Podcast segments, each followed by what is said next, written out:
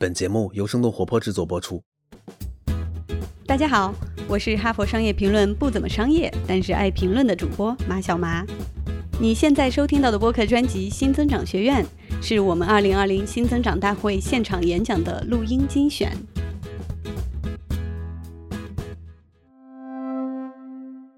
后浪似乎成为2020年度所有商业的落点，在人人拥抱后浪的商业趋势中，我们仍然需要冷静思考。后浪对消费市场的影响有多大？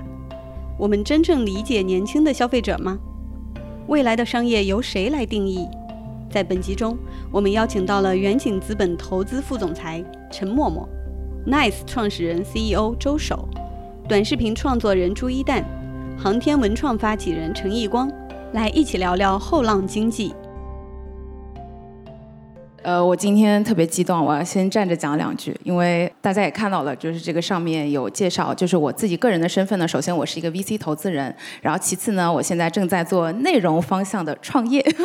对，其实我们是跟生动生动活泼一起合作呢，然后做了一档新的播客类的节目。所以呢，就是面对台上的这几位啊前辈和嘉宾。其实他们一方面是带动着我们后浪经济的非常重要的弄潮儿，然后另外一方面呢，就是其实也都算是我的偶像。陈主任是今天新认识的偶像，然后首哥是我们的 portfolio，蛋总不用说了，对我一直给他一键三连，对。然后所以今天其实我们最后的这个 panel 聊的是后浪经济。刚刚大家也有听到，在前面的几个 panel 和嘉宾的这个聊天的过程中。大家不断的有提到，比如说 Z 时代人群，然后或者是提到，比如说一些新趋势，然后提到的一些新的文化背后带来的一些消费的增长力量。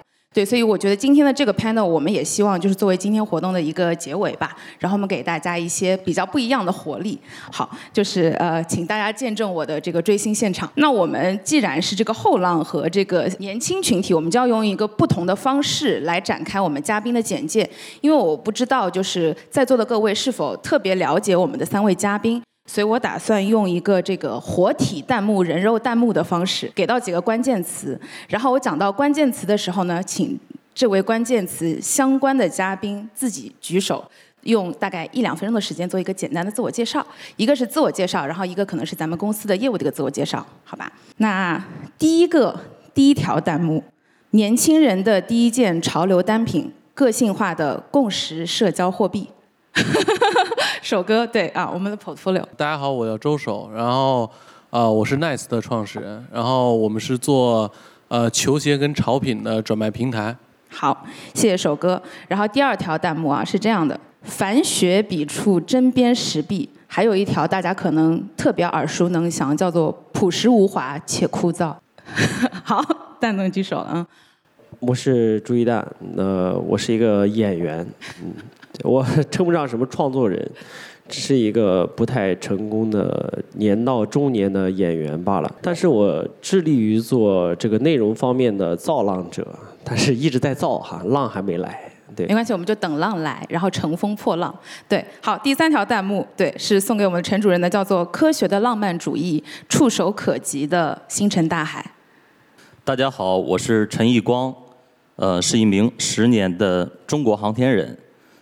那航天文创是我在航天系统内发起的内部创业项目，希望能够将中国航天的科技和文化，能够跟我们的年轻人去对话，然后甚至去影响、去启迪他们，这是我在做的事情。明白，谢谢陈主任，谢谢我们的三位嘉宾。对我觉得今天就是，其实我一开始拿到咱们嘉宾名单的时候，我是有一点点哎，就是灵光一现的感觉，觉得为什么会把咱们这三位看起来做的业务不是那么相关的嘉宾安排在一起？但是我仔细想了一下，其实我们算是一个表里如一的 panel。怎么说呢？表就是我们现在针对和服务的受众基本上都是年轻人，或者我们刚刚提到的，呃，如果用一个词来概括的话，可能是 Z 世代的一些比较年轻的群体，或者是更年轻的群体。对，然后理是什么呢？理是说，其实我们去牵动和就是跟他们互动的主要的形式，其实包含了很多文化和内容的一个内涵。然后，所以今天其实呃，就是也给大家准备了一些问题，然后有一些是可能跟咱们这个所创业的项目是比较相关的，然后有一些呢，可能是哎。哎，跟咱们在这个公司中的一些管理比较相关的。第一个呢，就是咱们先来聊聊关于这个新经济下的一个新趋势，因为大家提到后浪就会提到前浪。咱们的观察下，就是后浪和前浪他们的这个呃表现形式，以及他们对内容或者消费的喜爱有什么不同？然后在这个里面，我们观察到一些什么样的新趋势？不然我们就请这个朱总先来讲讲吧，因为是离内容最近的。嗯，前浪我不敢评价。呃，我本身也是前浪嘛，呃，我也做广告公司，做了十几年的广告，广告行业。做现在的内容呢，纯粹是为了赚点零花钱来做这件事情。但是后来呢，觉得内容这个东西呢，是所有增长的产物。就是你，大家必须要做出优质的内容，才能有后续的增长嘛。所以说我们在造浪的过程中呢，不小心造了一下自己，只能说硬着头皮往上往往前走。这个我还是很觉得很有意思啊，就是在年到中年的时候，可以有这样一一个机会去体验不一样的生活和不一样的人生。可能对于后面的创业过程呢，也是一种积淀啊。我们坚持以内容为核心的。这个想法是永远不会转变的，嗯啊，包括我们后边也有很多新的尝试。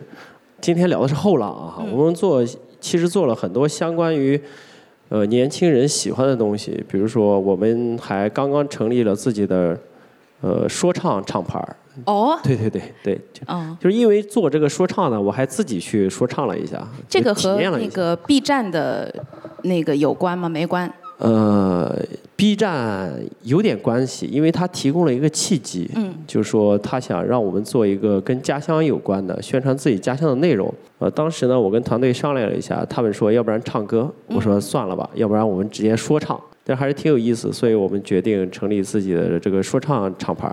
嗯，啊，现在做的也还可以。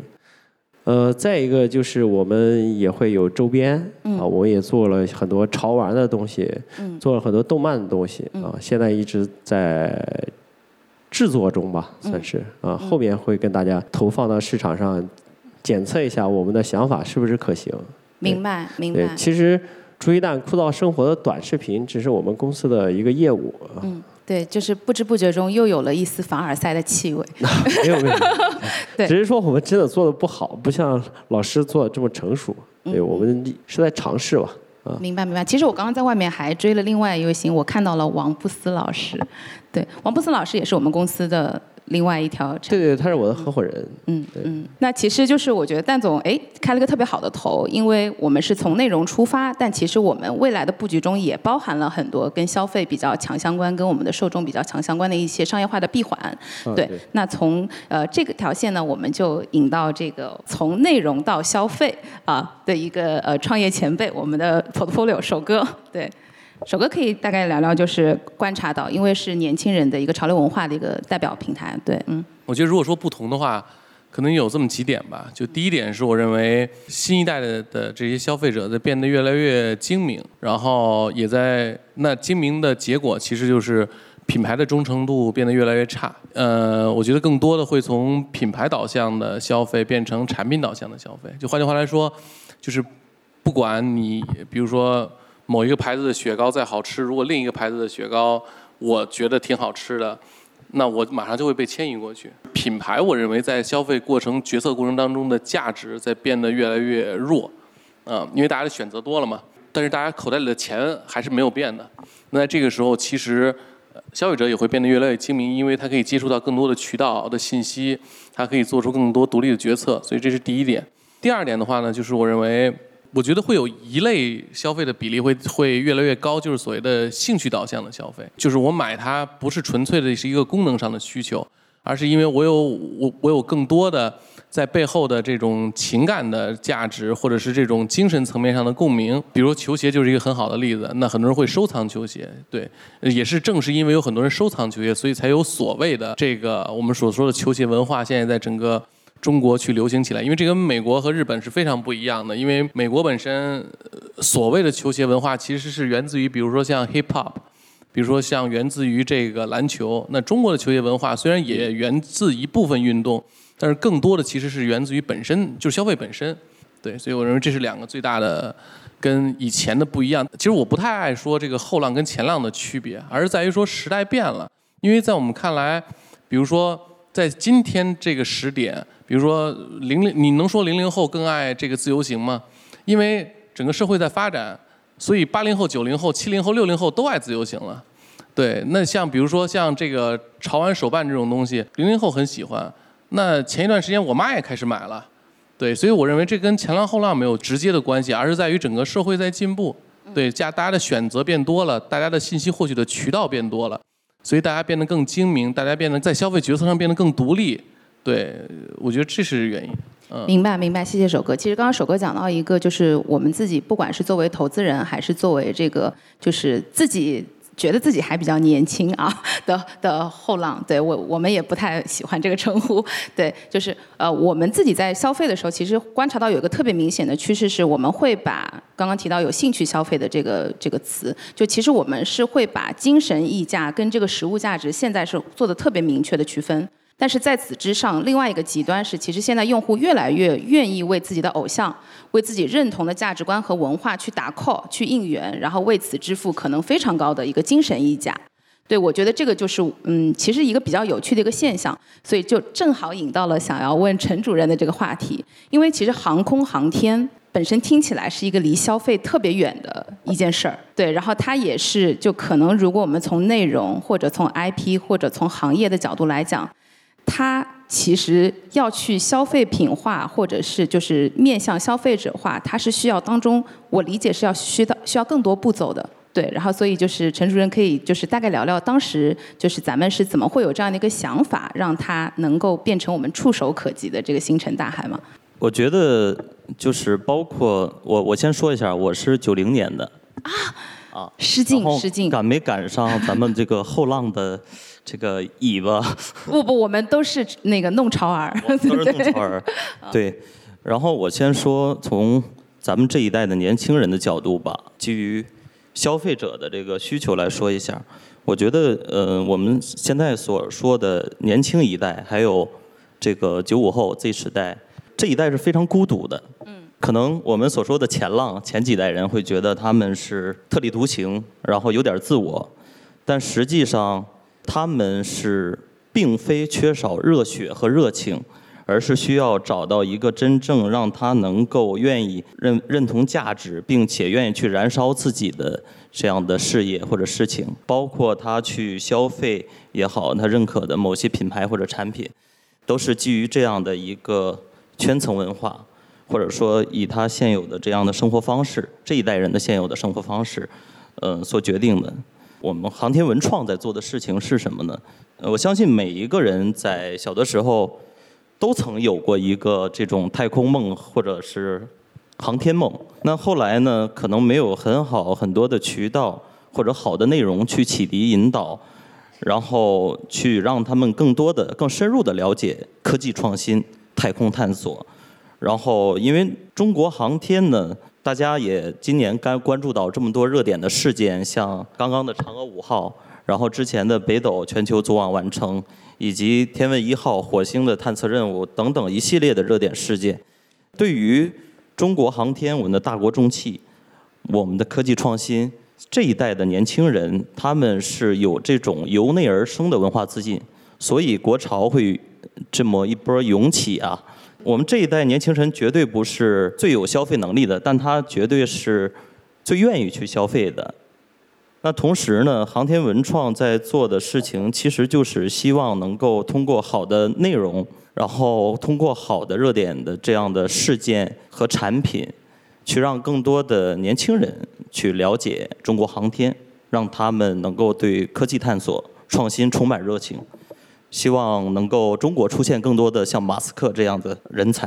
陈主任，我追一个问题啊，因为我那个昨天在做功课的时候，我看到其实咱们作为一个不管是内容还是消费品上的一个新兴的内部创业的项目，其实我们二零一八年刚出来的时候就有得过一个这个创意类的文创类的一个奖项，而且当时同台应该是最佳人气奖。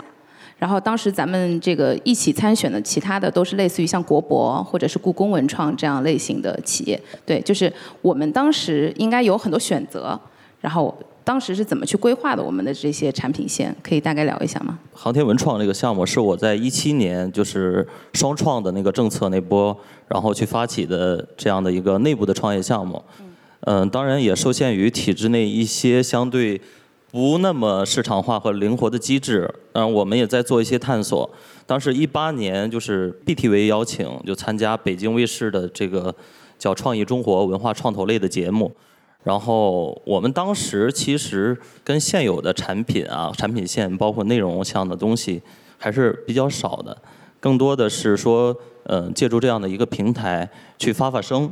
那中国除了有传统文化这样的 IP，像故宫、像敦煌，中国的科技 IP，中国航天作作为中国的第一科技 IP，它要来了，它要和年轻人来交流、来对话了。就像我们可能深受美国 NASA 的影响，但是现在的这个我们的后浪们不一样了，他们对于中国航天，我们自己大国重器科技的认同是非常的这个充满着这种自信。那当时的那个节目呢，当时也是取得了一个小的名次，就是第五期的冠军，然后最具的人气奖。当时那个事情最大的意义，于我个人还有团队来说是去。看一看我们市场化的世界如何更好的去，虽然在这个所谓的航天系统内啊，但是如何更好去做市场化、商业化，然后也接触了很多投资人顶尖的，然后去聊商业，对，这是我们那一次最大的一个收获，对。明白，明白，对，所以其实刚刚陈主任给我们分享了，就是其实我们看起来是虽然他做了很多的尝试，但目前我们看到的都是尝试成功的案例。对，然后下面我们就要聊一下关于这个新企业新增长策略下，另外一些就是做过不同尝试的企业家，比如朱总啊，对，呃，因为刚刚也有提到做过很多内容类型的尝试，对，可不可以跟我们简单聊一下？就是在这个过程中，因为其实我们观察到这两年的内容形态和这个内容触达渠道，然后包括年轻人的互动方式都有特别不同的一些改变，而且这个市场的进展是非常迅速的。就我们怎么样在这个波段中？有效的去抓住这样的一波年轻人的关注和流量。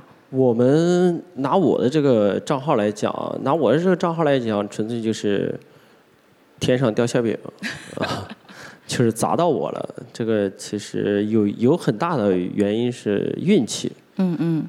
因为我觉得内容创作者不缺乏好的内容创意。嗯。只是说少少一个机会。嗯。啊，在这这个方面呢。我们做了很多很多尝试，以前就是这个公司在没有我这个账号之前呢，其实一直在做内容方面的东西，也不停的在投资网络电影啊、网剧啊，包括音乐项的东西啊，我们都在尝试，但是一直效果不好啊。但是，嗯，我觉得现在来讲呢，肯定是以数据出发，从数据出发，我们会。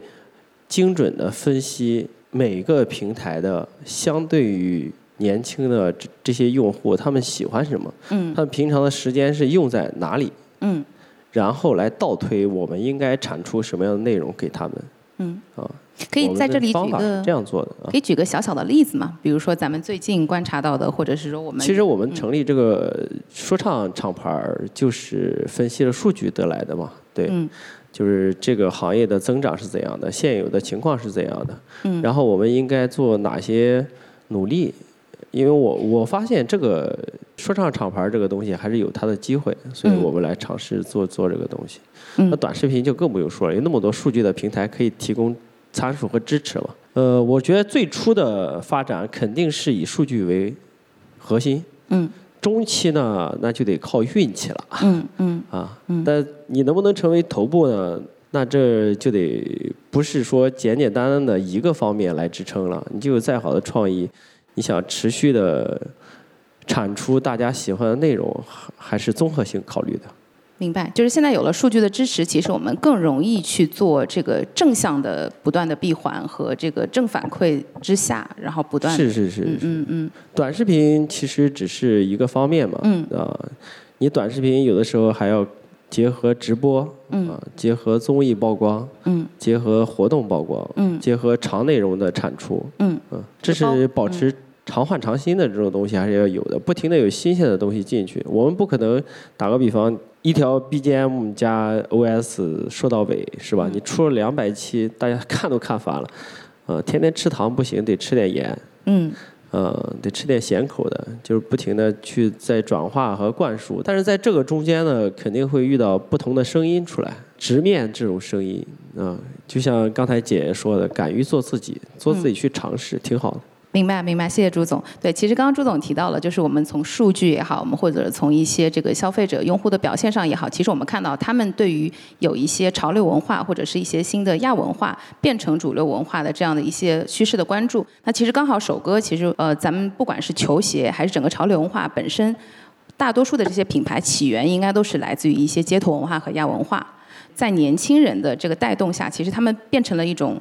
主流文化其实。对，然后虽然是个性化呢，但是大家又有了一种就是商业化的表达，对，所以就是这点也想请教一下首哥，就是我们是怎么样在这样的一个看起来非常个性化、多元化的市场中找到一个共识，然后去开展我们的一个商业化的增长？就我可能考虑问题的方式不太一样，嗯，我我会认为就是小众的东西它就是小众的，嗯，当它变成大众以后，它就不再是小众的了。对，所以那，所以我们说流行都会有周期，对每一个品牌每一种风格，啊，那我会认为呢，现在跟以前的不一样是说这个生命周期的这个生命周期在变短，啊，就是比如说原来我们经常说一个流行可能需要五年的时，有一个五年的大周期，那可能现在的话可能六个月的周期可能都可能是一个中间值了，对，所以就是说，啊，我自己认为其实。其实，在这个过程当中，呃，需要对于你这家公司提供的价值需要有明确的定义。就是说，我就是坚持做我一个我既定的理念，我去为用户提供一种我的价值主张，或者说是比如说小众文化，那我去吸引一部分用户，这部分用户多，我的生意就会好；这部分用户少，那我的生意就会变得不好。那最终我可能选择破产。那这其实是非常非常多的，就是无数的流行品牌，或者说是这种消费品牌这种结局吧。当然，因为创始人他本身就不是为了一个纯商业目的去做这件事儿，所以他也可以接受。然后第二个呢，就是说，那我的价值定位是希望为所有的小众文化、小众的消费提供一个新的平台，能够把他们聚集到一起，然后去服务不同的小众人群。你刚才说的不同的亚文化人群，这个我认为是另一条路。那它就是一个平台的思维。那从我的角度来讲，其实你刚才说的所谓的在这个过程当中，从小众变成大众，大众变成小众，这不是今天才有的，这是一直都有的。对，所以关键的问题是在于你这家公司你的价值定位在哪儿？对我觉得这个其实反而是就是说，如果对于公司增长来讲的话，最重要的问题就是如如果你的核心是我认为我就是要为这一群用户提供价值，并且我相信这一群用户在不见得是未来十年，但至少是未来三年，它是一个。一个向上的一个增长趋势的话，那其实我做品牌，那我服务这群人群，我就可以变得非常的专注，非常的小众。那未来比如说这群人群不行了，那我可以靠收购新的品牌，或者说做新的业务线来去做。但是品牌可能是会消亡的，对。但你如果说说我我提供的是一个 platform，对，那就是另外一个故事。明白明白，谢谢首哥。其实首哥刚刚讲了一个特别有趣的现象，就是从小变大，再从大变小，不断的这个变化过程中，包括在这个文化也好，或者大家感兴趣的一些这个话题下也好，其实我们能够看到的最好玩的一个例子，我我觉得应该就是 B 站。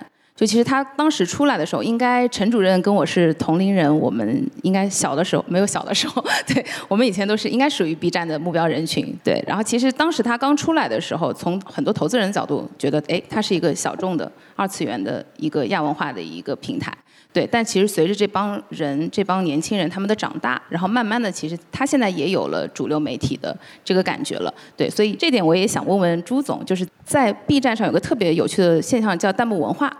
对，然后其实我每次看朱总的这个视频，有一种常换常新的感觉。每看一遍，可能感觉都是不一样的视频，就是因为网友们的弹幕让我看到了很多新的细节。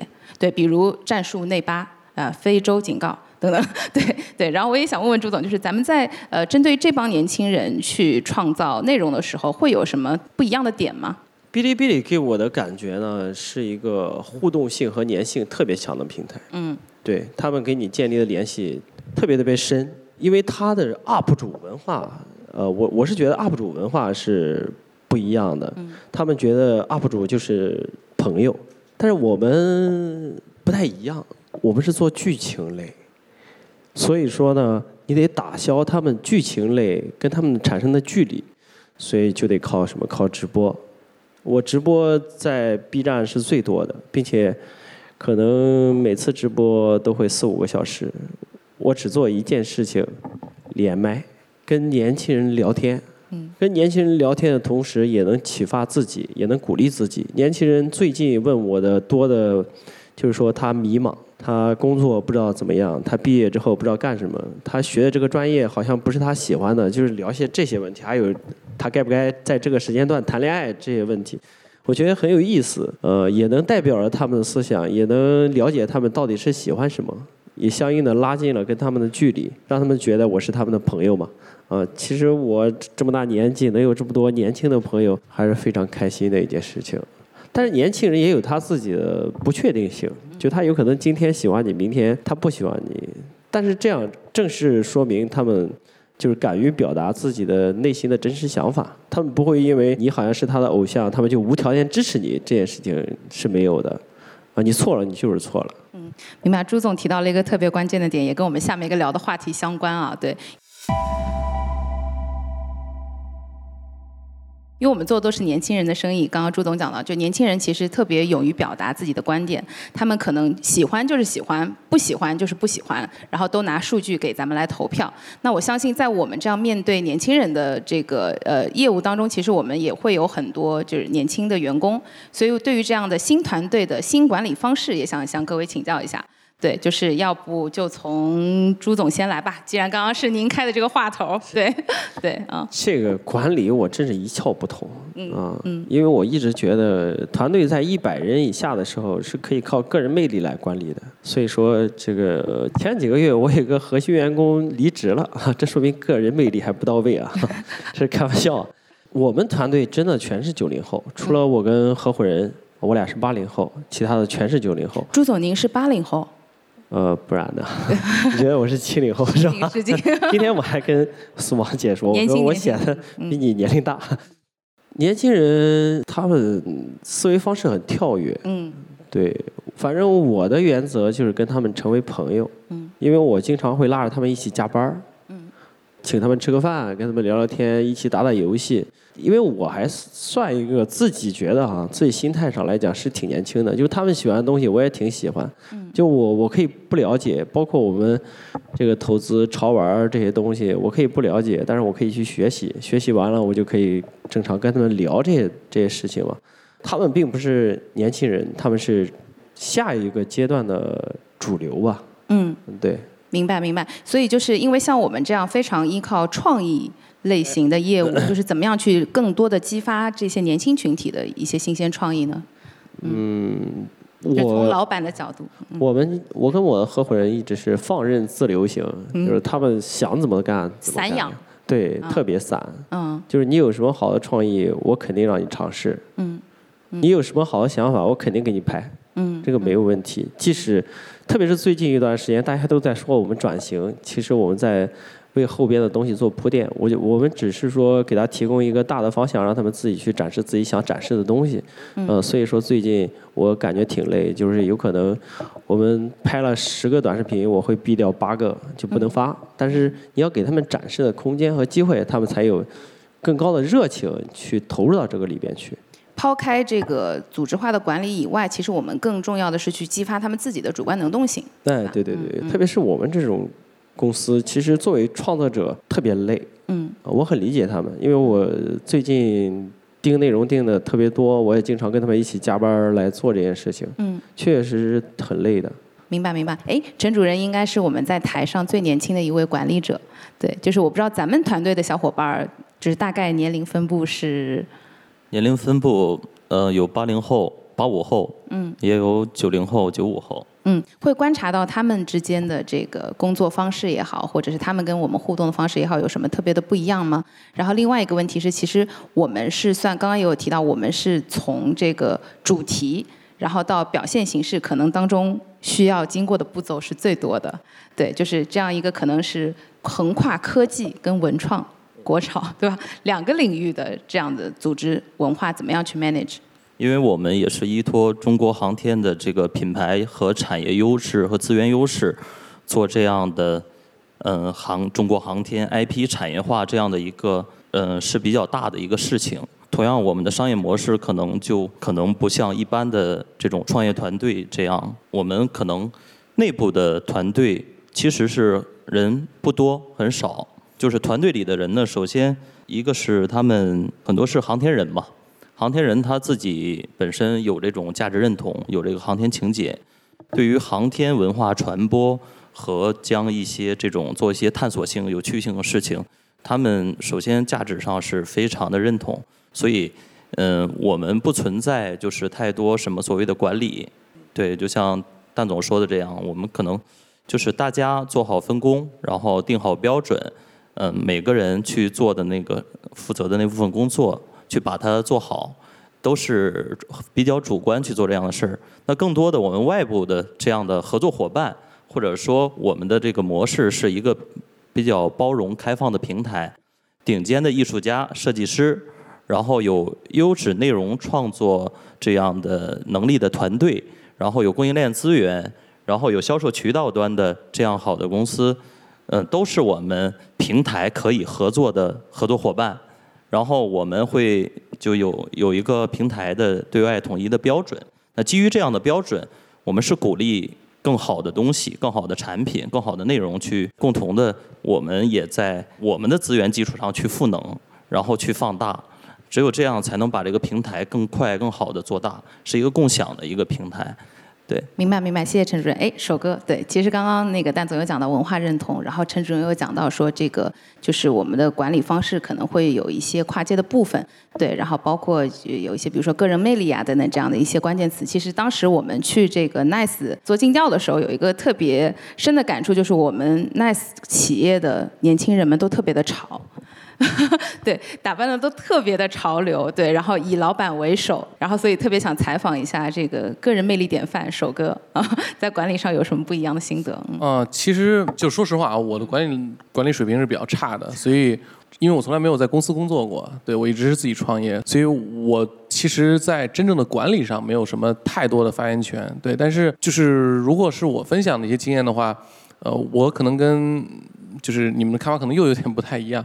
就是第一，我会认为说，对于人才的管理不分年轻或者不年轻，我只分优秀和不优秀。从我的角度，我只会招最优秀的人，就是我能够这个接触到的最优秀的人。比如说，我们我们最初招产品经理，我们平均面试通过率大概是六十多分之一，就我们要平均面六十多个产品经理才会招一个。所以，第一就是说，你一定要选最优秀的人。第二点就是说，那我觉得管理优秀的人最好的办法就是，我们给他们创造什么价值。对我经常说的一点就是，我觉得在 Nice 工作一年，相当于你在别的地方工作十年，我们就给你创造这样的价值。如果你能真的做到。那你就能把他们管理得很好，因为最优秀的人肯定希望上进，肯定希望进步，无论是在财务上，还是在职业的能力上，或者经验的积累上。我觉得最好的管理方式就是，就成就优秀的人，让优秀的人变得更优秀，就我自己认为就可以了。明白，明白。对，其实刚刚几位老板都提到特别呃有共识的一点是，首先我们这个相对比较自由开放的企业文化和包容的企业文化，然后对年轻人呢，基本上应该是去激发他们的一些特长。对，然后其次呢，就是最后我们可能还是会需要一个数据闭环，呃，结果导向来讲话。所以这个其实也是给我们的一些年轻的创业者也好，或者是给一些年轻的一些从业者也好，一个比较好的建议吧。对，然后最后一个问题，我相信也是大家会比较感兴趣的，对，是我们这个 panel 独有的啊，就是预测一下啊，因为我们现在是这个风口浪尖的弄潮儿们，对吧？就是预测一下年轻人也好，或者是这个后浪们也好，他们接下来会。又来的这个下一浪，对吧？就是下一个风口浪尖会是什么？我们来预判一下。不管是从这个内容创业，还是从消费创业上来讲，我先抛个砖，夹带一个私货，因为我们最近在做这个音频的播客创业，对。然后我们其实也是。觉得其实之前耳朵经济大家讲了很多年，然后包括音频是一个相对视频来说信息量更少的一种内容形式，对。但我们其实很意外的发现，刚刚音频是实现了特别好的一个陪伴感，就是音频的那个文化和社群的感觉，其实跟 B 站的那个感觉特别的像。然后用户的互动频次也好，或者是他们跟 UP 主或主播的关系也好，其实是特别不一样的。对，所以我觉得 maybe 啊，音频可能会迎来一个小小的风口，包括我们看到。这个主流的媒体平台，比如说网易云，然后 QQ 音乐，他们都在做这样的一个频道。那么我们的这个问题先抛给朱总吧。好，这个我预测不了。放在视频方面呢，我觉得以前是长视频那种，嗯，是吧？电影啊、网剧啊，然后是短视频，嗯，可能我觉得风口是中视频，嗯，呃，以前是流量明星的时代，现在可能更偏重一些真实思想的表达吧。嗯，啊，就反映一些我们就是所谓的哔哩哔哩的 UP 主们，他们的一些表达的形式。我觉得这种中视频的形式可能会是一个风口，就是随着自我认为啊，随着这个五 G 时代来的时候，屏幕也不停的变多了，播放的载体也不断在增加啊，这种中视频肯定应该会好，包括电影方面也会出现更很多的三十到五十分钟的电影。就是以前的时候，我们内容方面，大家会发现很就是有特别特别多的这个短篇小说的 IP 并没有出现过，是吧？我觉得这有可能是风口。哎，我自己作为内容消费者，其实我特别有感触，因为它可能既兼顾了这个内容消费的碎片化的需求，然后又能够包含一定的信息量。是的，是的。对对对对对，所以听起来是一个很完美的一个解决方案啊啊！好，那那个首哥有观察，就是可以给我们大概的预判一下吗？就是年轻人在消费上。大的趋势就是，第一，肯定是消消费是一个主流，对，消费升级是一个主流，多元化消费肯定是主流。第二就是说，在这个过程当中，真正的商业机会，我认为是帮助消费者变得越来越精明，这个是我觉得最重要。像拼多多，我认为它最成功的一点就是它在不断的帮助用户省钱，它用各种各样的办法在帮助用户省钱，其实就是在在把用户教育的越来越精明。对，你在别的地方你觉得可能三十块钱的西瓜已经是便宜的了，我告诉你，其实真正便宜的是有九块钱的。对，其实是在教育消费者变得越来越精明。明白。所以我觉得核心是这两个点，在我看起来。明白明白。其实首哥刚刚讲了非常关键的点是叫做欲望的回归理性的理性表达，或者是说这个其实综合性价比的这样的一个概念，就是它其实实物价值跟这个精神价值双重价值一个综合的性价比。对，因为我觉得有一个特别重要的一点，就是在于大家往往觉得就是说高欲望的时候，大家就会去敞开了消费，但事实上高欲望面对的同时是。更多的选择，嗯，所以在这个时候，你要去抓住这些人，就是这些人他会天生的变得很精明，明他会非常天然的变得很精明，明白？对，嗯，对，谢谢首哥，对，陈主任，对这个问题由您来压一下轴，因为我觉得就是特别有意思啊。虽然咱们不管是在内容还是在这个消费品的创业上，我们是一个这个新入局者。但是你们做了特别综合的生态布局，我看到，比如说有玩具，然后其实有前端的一些内容，就是有一些短片，对吧？我们的星辰大海，然后包括就是我们其实线下也落地了一些这样的互动和体验的一些基地，对，所以就是想跟您也聊聊，就是从这个内容或者是生态的这个完整性的程度上来讲啊，我们觉得接下来可能我们还会去补充一些什么样的产品线？刚才有聊到。就是二次元文化，对，嗯，其实说是亚文化，但是，嗯，据我了解，现在泛二次元人群应该能达到了六亿了吧？嗯，这已经不是亚文化了，它是主流文化。嗯，所以从未来的这个一定时间内，五到十年，这个二次元文化的这块的市场还是增长空间很大的。嗯，于我个人来看。那同时呢，我们这边当然我在这个行业里是做文创或者做科技加文创融合这样的内容。那我是觉得明显的感觉到，当一八年这个《流浪地球》这个科幻热潮，然后以及像《三体》大刘的这些作品，实际上是确实在国内掀起了这一波科幻。然后这种太空航天热，同时呢，从国家的政策层面，这是我们最应先考虑的一个层面，就是国家现在需要什么？可能从大的战略上，一个是科技强国、科技创新，这是一个大的主题。那科技创新同样的，就是它的科学普及和科技创新是要放到同等重要位置，因为你需要大量的后备人才，尤其是青少年。那我觉得从内容向的科幻。航天探索、科技创新这样的主题，绝对是一个未来从国家政策、行业趋势和市场需求是一个一个比较好的趋势。那同样，我可能在说我们这个正处在风口之中。嗯，对。呃，那从我们布局的产业链来说呢，是围绕着呃文创、文教、文旅，然后三个主要业务板块来做这个产业生态。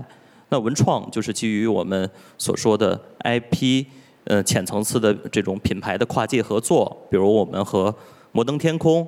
MVM 播报员进行做一些这种播报直播，长五号什么样的事件，什么样的用年轻人喜欢的这样的方式，那做了一些跨界的事儿，包括找罗永浩，还有找呃李诞做这个直播，然后后续想也还想找蛋哥可以一起合作，是吧？啊，直接签约。是是的，然后文创呢，那都是基于呃这个品牌营销，然后品牌合作以及 IP 原创 IP 内容的打造。那我们希望有更多的不错的、能够出圈的子 IP，然后它有传播性，然后有一定精准的这样年轻人的用户，去能够被我们逐渐的就是丰富和打造起来。文教板块呢，我们主要是比如我们组织去现场观看火箭的这个发射这样的研学活动，包括在推出像航天的这样的课程，无论跟芒果 TV 我们在做的什么给中国孩子第一堂航天科普课。还是说像我们的所说的创客教育、STEM 教育，航天作为一个综合学科，那确实也在这个赛道里还有很好的机会。同时，在文旅板块呢，就是我们也是我的主业本行，因为我是学学城市规划和建筑设计的，然后做航天的这个商业空间、航天主题的这样的主题乐园。我们在山东济宁目前也在推动一个项目的落地，然后航天的体验馆。包括商业空间的这样的，是我明年主要规划的一个线下的这部分内容。围绕的商业模式就是一句话：内容、社群、电商、新零售这样的方式来做这个整个产业链的一个布局。明白，谢谢陈主任。好，那我们这个 panel 最后的一个光明的尾巴，对，就是传统环节啊，请三位呃这个弄潮儿 给我们的年轻的，不管是这个消费者还是创业者。还是我们的小伙伴们吧，就是留一句寄语，好吧？光明的尾巴，传统环节啊，从那就从最年轻的陈主任开始啊。你给年轻人是吧？对对对对对，嗯，给后浪的一句话，对。后浪，我觉得从就是每一代的年轻人都有每一代年轻人的使命。今天我们在这个时间节点来探讨这个话题，怎么说呢？说大一点，放在就是人类文明发展啊，我们经历就农业文明、工业文明。然后经历了大航海时代，我觉得后浪的我们这一代是幸运的，就是赶上了一个大航天时代，就是马斯克也好，然后跨行星物种，还有航天，我们不断技术这样的突破。那这样的一个时间节点呢，嗯，我是觉得就是年轻人去能够找到自己能够让你去价值认同，然后去燃烧自己的这样的事业。那同样呢。嗯，无论是我们所说的现在的后浪，它终究也会变成变成前浪。无论是怎么样去浪，最终呢，我觉得我们真正大家能够去把握好时代赋予我们的这样的一个机会，去抓住它，才是最重要的。谢谢大家。明白，明白，就是我们一定要抓住在属于我们时代的一些机会。好，首歌一句话，嗯。Keep calm and be nice. 哇哦，这广告打的不露声色，对啊，欢迎大家下载一下我们的 Nice App 哈。好，蛋总，嗯，那既然浪了，就持续浪下去啊。嗯，谢谢谢谢，就一浪接一浪。好，谢谢大家，谢谢大家，也谢谢我们的三位嘉宾，谢谢追星成功啊。好，感谢各位的分享。其实我特别同意啊，不论前浪还是后浪，我觉得重要的是要和这个时代一起浪，一直浪下去。本期的新增长学院就到这里。如果你喜欢这档节目，欢迎转发分享给你的朋友。我们也期待你在节目下方的精彩留言。如果大家想了解更多关于新增长、新商业、新消费的相关话题，可以关注公众号《哈佛商业评论》，也可以下载我们的 App《哈佛商业评论》。感谢大家的收听，我们下期再见。